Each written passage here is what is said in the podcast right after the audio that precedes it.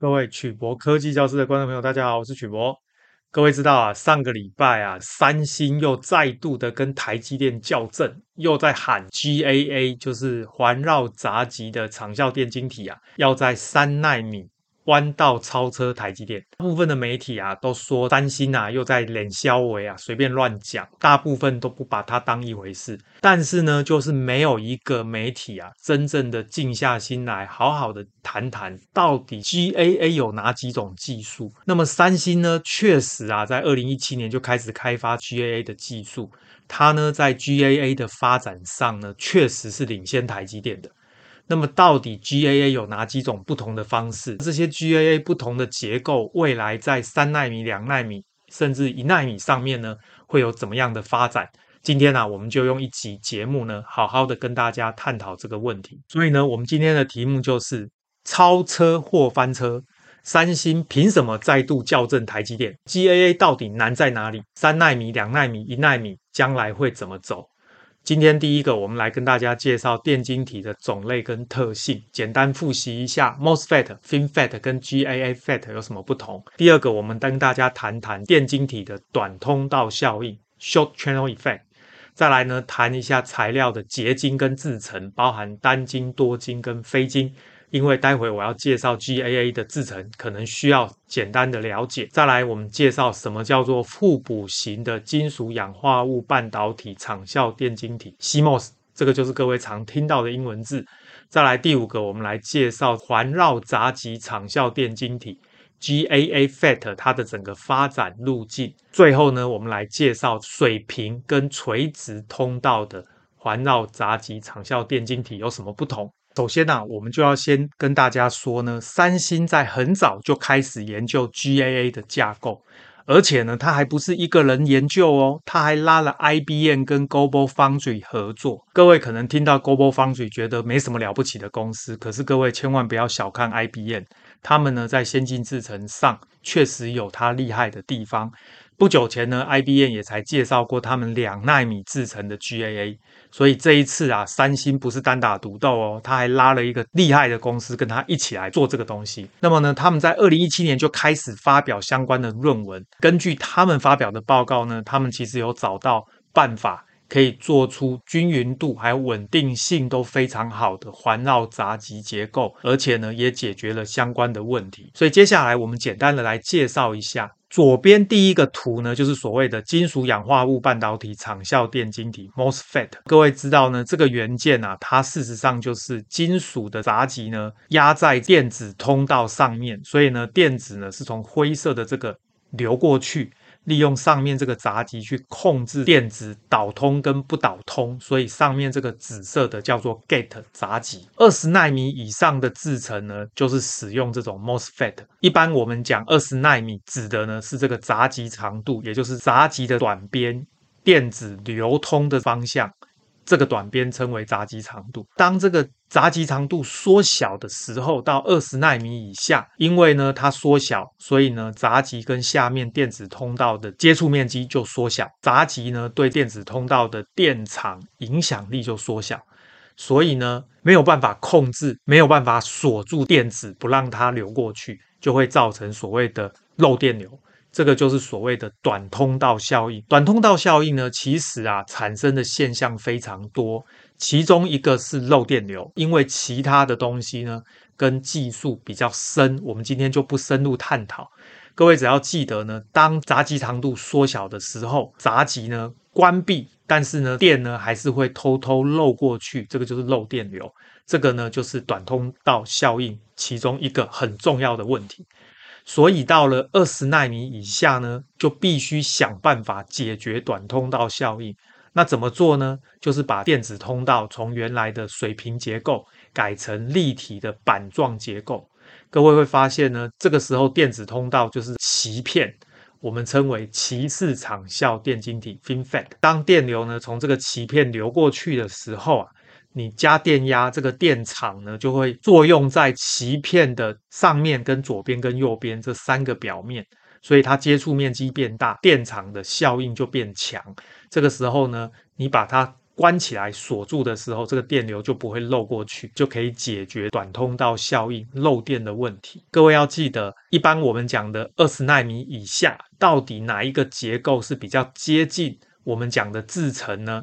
通常啊，指的是这个鳍片的宽度。所以意思就是告诉大家呢，在 MOSFET 的时候呢，我们的制程节点讲的是这个闸极的长度，也就是短边。但是呢，到了 FinFET 的时候呢，我们一般讲的制程节点，譬如说七纳米、五纳米，实际上呢，比较接近它的长度是这个鳍片的宽度。再来呢，到了三纳米以下，上面左边跟右边的这一个接触面呢，已经不足以锁住这个电子。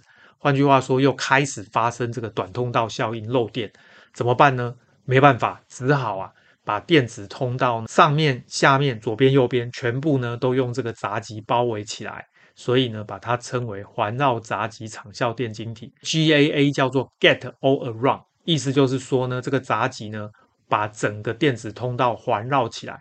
所以当你加电压要锁住电子，不让它流通的时候，因为啊这个电场呢作用在上下左右四个表面。所以就可以把这个电子锁住，这样呢才能够解决短通道效应漏电的问题。那么在这个图里面呢，大家特别留意哦，实际上呢，这个 FinFET 它是垂直方向的平板。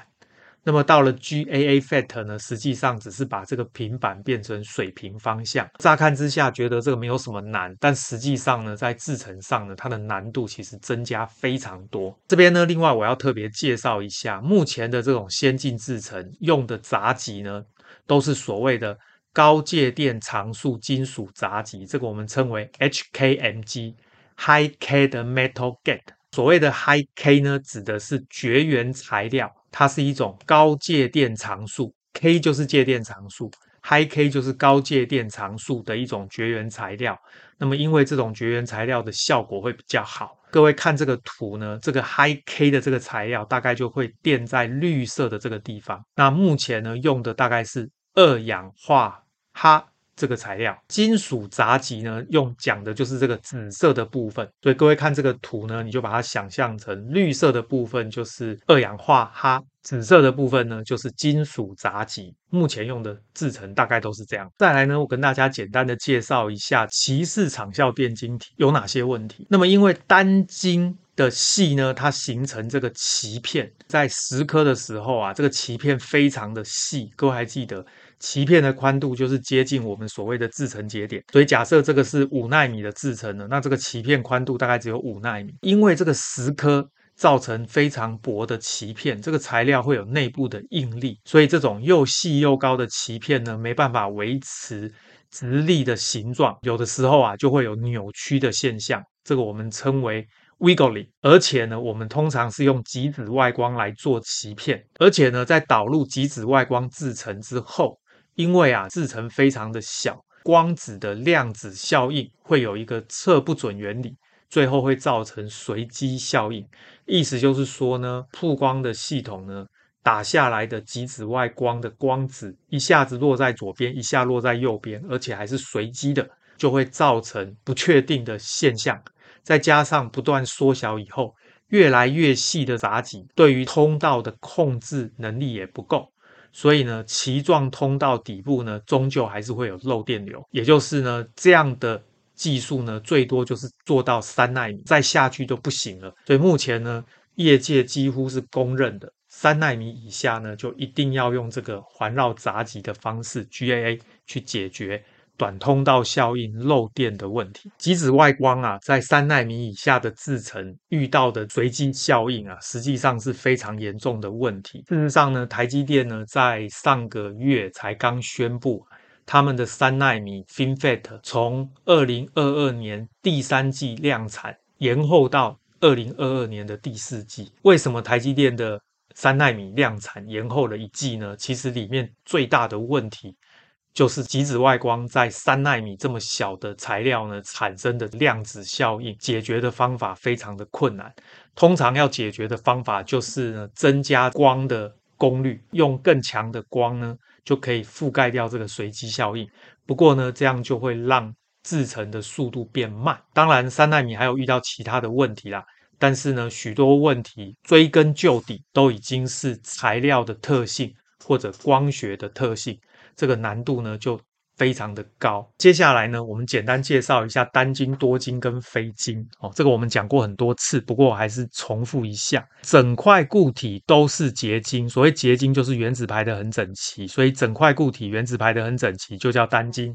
譬如说，钻石是碳的单晶，碳原子排得很整齐叫钻石。生化加晶圆、细晶圆都是单晶。蓝宝石晶圆是氧化铝的单晶，氧化铝排得很整齐。石英是二氧化系的单晶，就是二氧化系排得很整齐。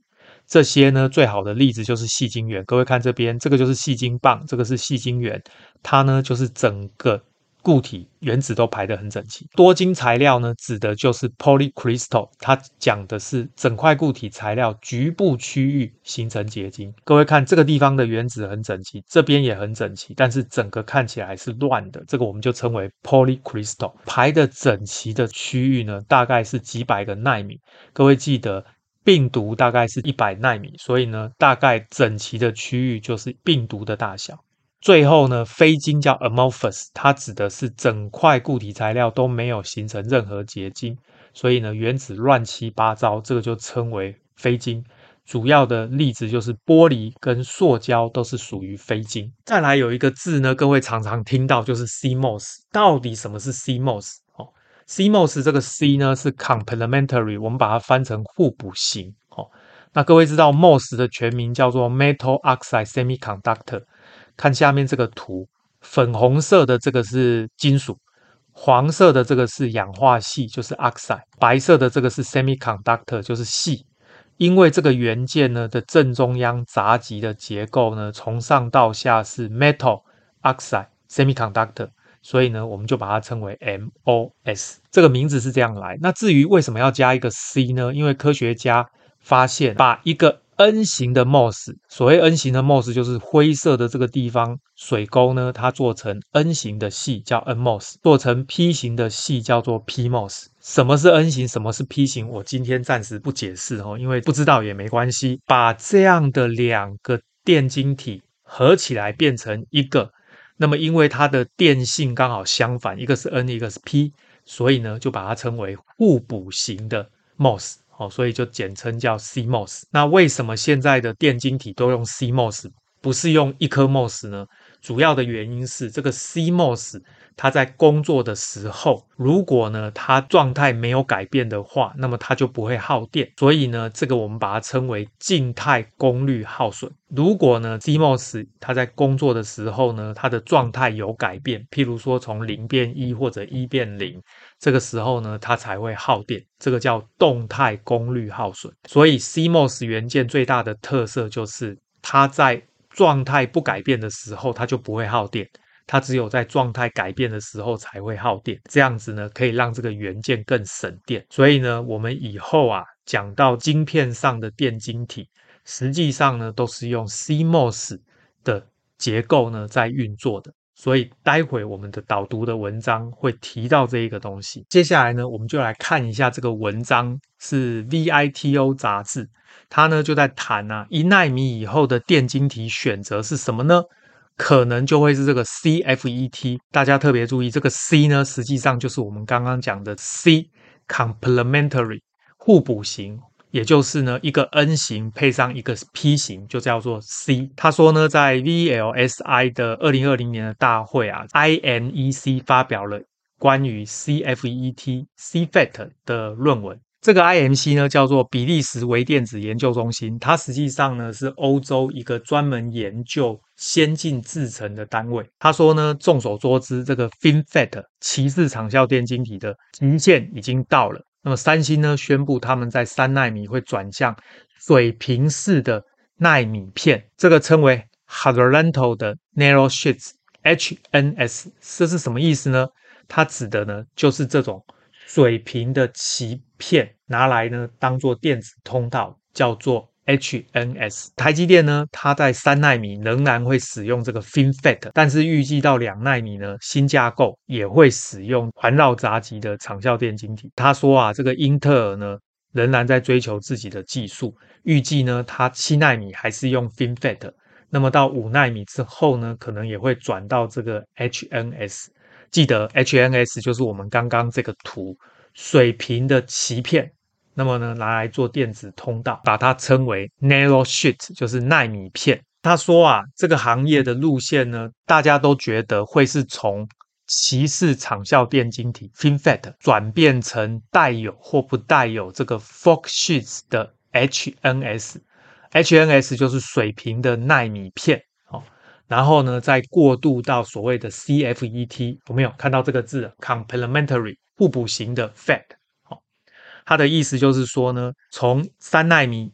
以上的这个用 FinFET，各位看到这个就是鳍片，哦，这个电子呢是沿着这个鳍片流动，红色的就是闸极，可以控制开关。注意哦，这个鳍片呢，它实际上也有 N 型的水沟跟 P 型的水沟，像刚才呢，这个是 N 型的水沟，P 型的水沟，这边呢，各位要特别注意一下哈、上面这个图呢，跟下面这个图其实是一样的，只是呢转了九十度而已。下面这个图呢，电子是从原极流进去，经过这个电子通道从极极流出来，利用闸极去控制开关。上面这个图呢，是电子从这个地方流进去，从后面流出来，用上面来控制开关。所以呢，这个短边叫闸极长度，对应到下面呢，就是这个短边叫闸极长度。所以这两个图是一样的意思，只不过呢。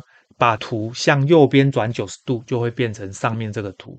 所以你这样从这边看进去，就相当于上面这个图从右边看进去是一样的意思。意思就是说，这个是 N 型的水沟，就在这个图里面，就是在前面跟后面，它没有画出来。所以呢，这样的元件呢，虽然只画一个，但是实际上呢，前面跟后面的水沟如果是 N 型的，就叫 NMOS。如果是 P 型的，就叫 PMOS。那么回到这个图呢，各位，它的意思就是说呢，鳍式场效电晶体这个电子通道的前面跟后面是 N 型，就叫 NMOS；前面跟后面是 P 型，就叫 PMOS。进步到三奈米以下呢，改成这种 Nanosheet，就是奈米片的方式做电子通道，它的前面后面是 N 型，就叫 NMOS。前面后面是 P 型，就叫 PMOS。那么如果你要再缩小，另外一种方法就是他说带有 Forksheets 的这一种结构，什么意思？就是中间呢有一个这样的结构，把它分割开来，像叉子一样。左边电子通道呢是用来传导电动，所以称为 PMOS。它的前面跟后面呢是 P 型，那么右边呢这个白色的电子通道呢，它的前面跟后面是 N 型，所以呢它是 NMOS，也就是呢这样一个元件同时代表了 PMOS 跟 NMOS，所以它就是一个 CMOS，就好像我们刚刚这个图里面的整个 CMOS 一样。而如果你是用这种电晶体的话，你等于要用两个电晶体，一个是 NMOS，一个是 PMOS，所以很明显。这样的结构呢，其实又比这样的结构再缩小。那么如果要再缩小怎么办呢？那么到一奈米的话呢，应该就会用这一种结构，这种称为 complementary 的 FET。有没有注意到这个时候呢？它的 NMOS 坐在上层，PMOS 坐在下层，所以这样一个结构呢，就同时拥有 NMOS、PMOS。就是一个完整的 CMOS，所以简单一个结论啊，就是呢，旧的这两种元件呢，你如果要做 CMOS，都需要两倍的结构才能够做，所以显然体积就比较大。到了这一种结构呢，它只需要一个就可以完成 P 跟 N 就变成 CMOS。到了这一个 CFET 呢，它的体积可以再缩小，这个就是三纳米、两纳米一直到一纳米很可能的方式。它这边写 N 三 node 就是三奈米的结构，这个是 N two 的 node，这就是两奈米的结构，到最后呢，这个就是一奈米的结构。所以这边已经在暗示各位了，它的一奈米很可能用的结构就是这个 CFET。再来呢，它介绍到呢，从上面这个技术蓝图啊，从二十八纳米就用了 High K Metal Gate。我刚刚解释过，High K 指的就是氧化系。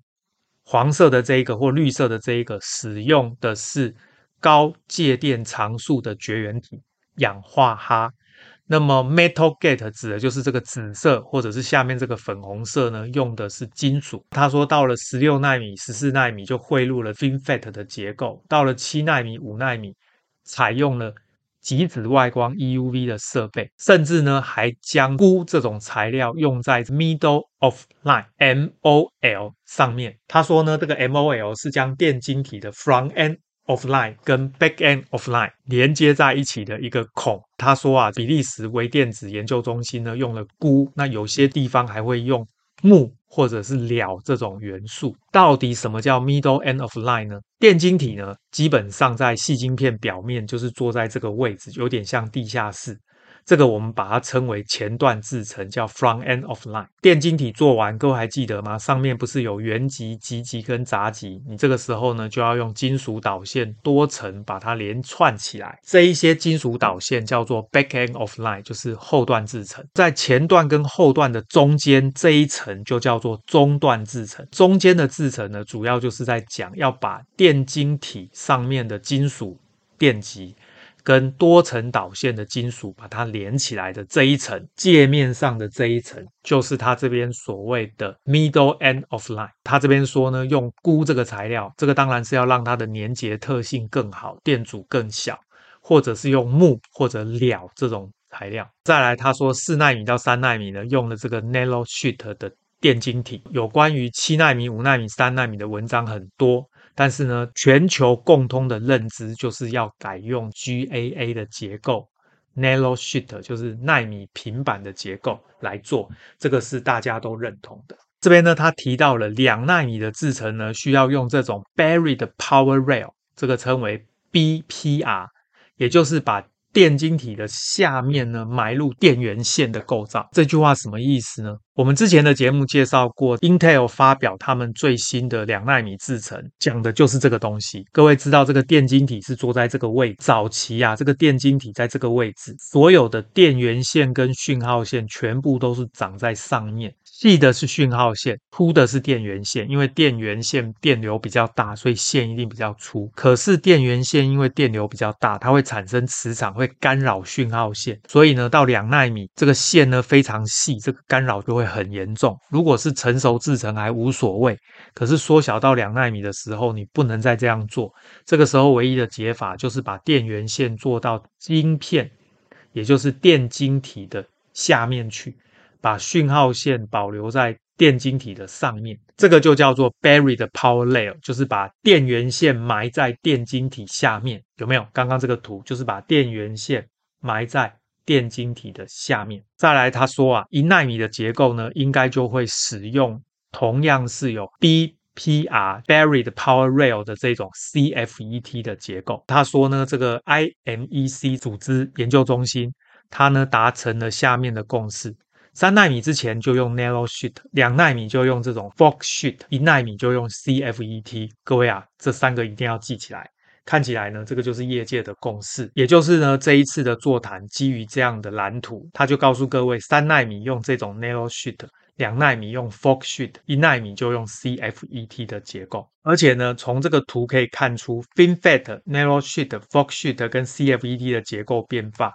从 FinFET 到 CFET，主要是透过 contact poly pitch，PP 要做到很小，而且呢分离 NMOS 跟 PMOS 来达到缩小面积的效果。什么叫做 contact poly pitch？它指的就是啊，这个是原极，这个是极极，电呢是从这个地方流进来，从这个地方流出来，然后中间是杂极，这个杂极的长度叫 gate length，这一个原极。Contact 的金属中心到极极 contact 的金属中心的这个距离叫做 contact poly pitch，这个基本上一定是越做越小，有多小呢？各位看这个图，从三纳米的节点，它的 contact poly pitch 这个 pp 是四十四到四十八奈米，缩小到 N2 的节点呢，只有四十到四十四奈米，再缩小到 N1 的节点是三十六到四十奈米。哦，所以呢，它的意思呢就是。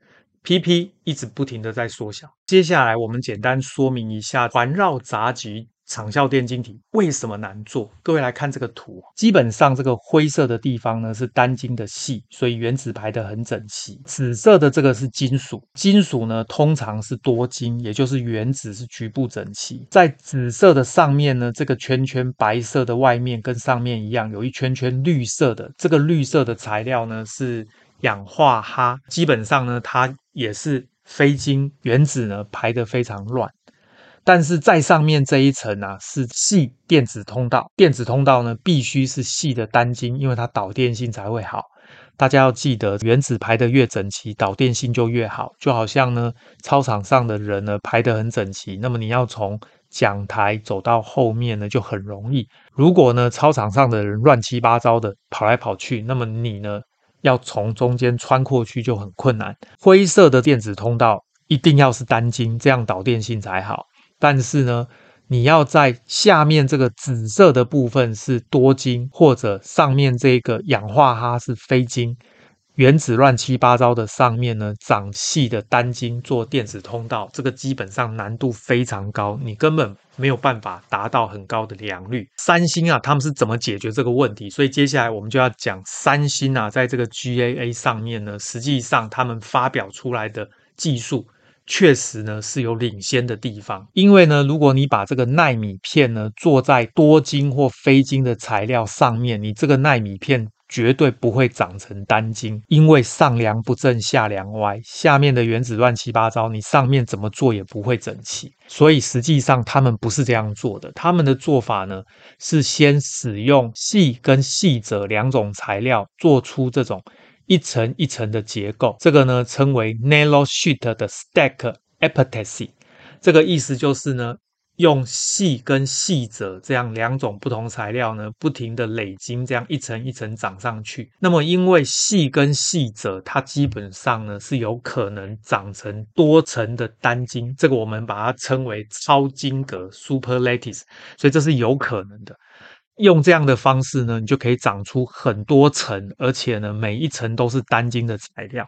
接下来呢，再做鳍片的沟槽，这个叫做 nanosheet 的 film patterning，基本上就是把它做成这样的沟槽的形状。接下来呢，才做这个 film reveal，显现出这个 film 的结构。最后啊，经过下面的这个步骤 d u m m i n g gate patterning。哦，spacer 跟 inner spacer 的制作，这个是一这个图，在这个边边呢要做 spacer 跟 inner spacer，然后最后呢才开始做 source 跟 drain，就是刚刚的极极跟原极，最后呢再做 channel release，就是所谓的通道的释放。这个通道释放完，各位注意看哦。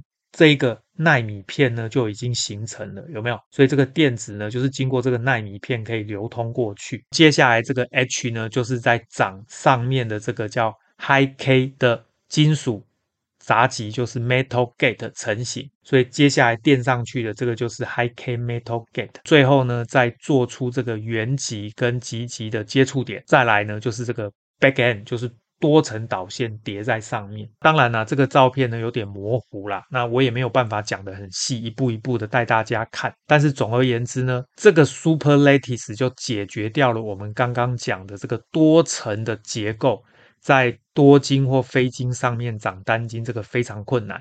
但是你把它做成这种每一层都是细跟细者的时候，就有机会。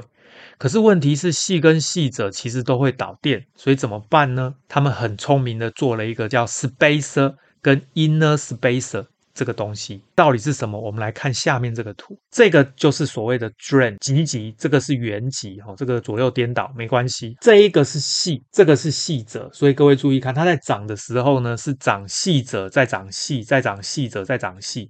那么因为这两种材料呢是有办法长出一层一层都是单晶，可是这两个都会导电，怎么解决呢？他就想办法。用蚀刻的方法，让这一个记者的位置呢被蚀刻之后呢，再长一层绝缘体把它塞住。所以各位这个非常聪明，你看这个电子进来之后呢，这个地方走不通，只能走这个地方，它就会变成电子通道，平板状的电子通道。所以这个图呢，实际上就是刚刚那个图，这边呢是垂直照片进去。那么这个地方呢，就变成是左右方向，所以等于是转九十度给大家看。那么你看左边这个照片呢，就更明显，有没有？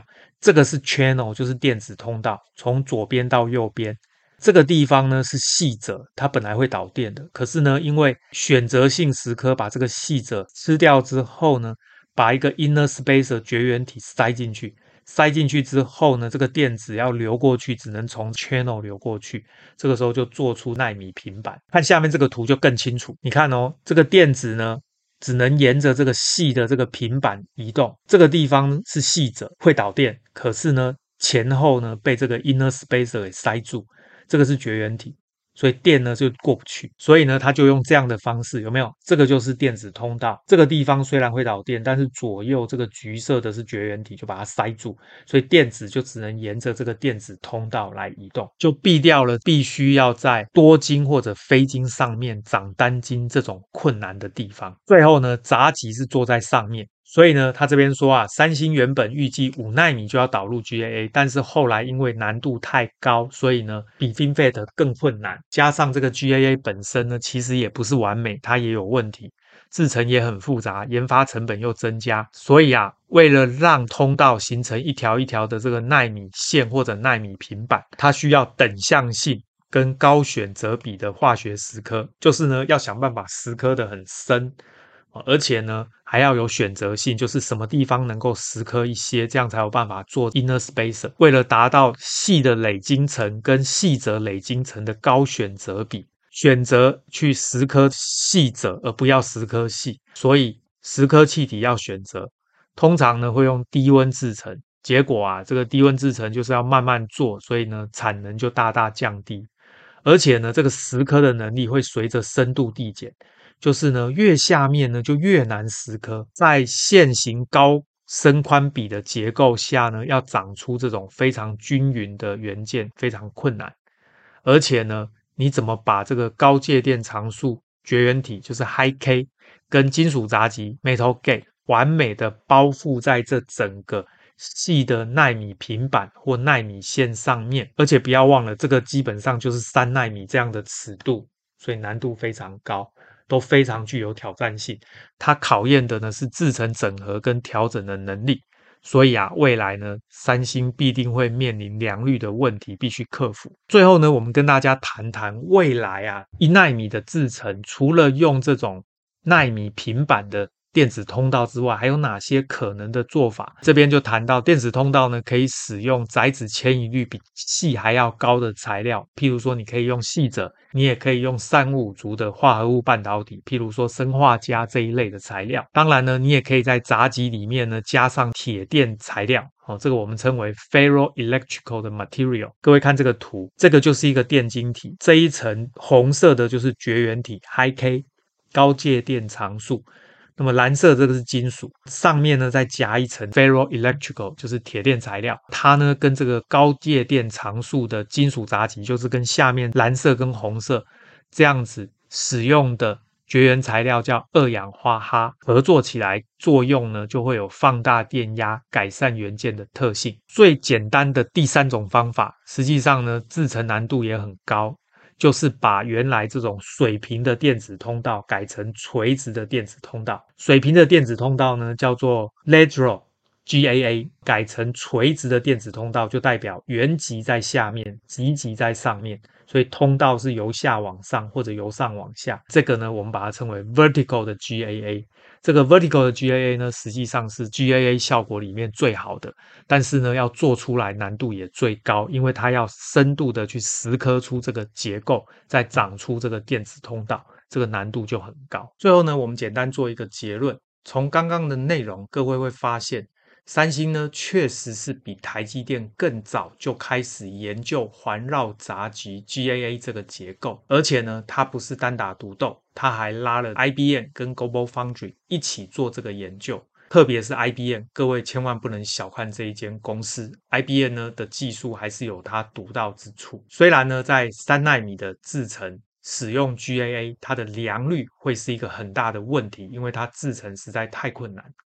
所以啊，台积电呢决定在三纳米仍然沿用鳍式长效电晶体 FinFET。在三纳米这个制程节点，我相信呢，台积电仍然领先三星，特别是在良率的部分。三星呢使用 GAA 可能会因为良率的关系造成延误，落后台积电。但是各位千万不要忘记，两纳米以下的制程必须使用 GAA 的结构。这个时候呢，三星提前台积电多年研究 GAA 的成果就会显现出来。这个时候，台积电还能不能再领先三星呢？这个就是一个很大的问题了。所以，台积电必须要持续的投资在 GAA 结构方面的研究，才有机会保持领先。最后呢，各位记得，先进制程大概会是三纳米使用 Narrow Sheet 的结构，两纳米使用 Forksheet 的结构。到了一纳米呢，会使用 CFET，也就是 CFET 的结构。这样的共识呢，应该是大部分的业界专家都认同的。好，我们今天的节目就到这边。各位关于半导体的先进制程，还有环绕杂集 GAA 有任何的问题，欢迎大家发表在影片的下方，我们再来讨论。谢谢大家，晚安，拜拜。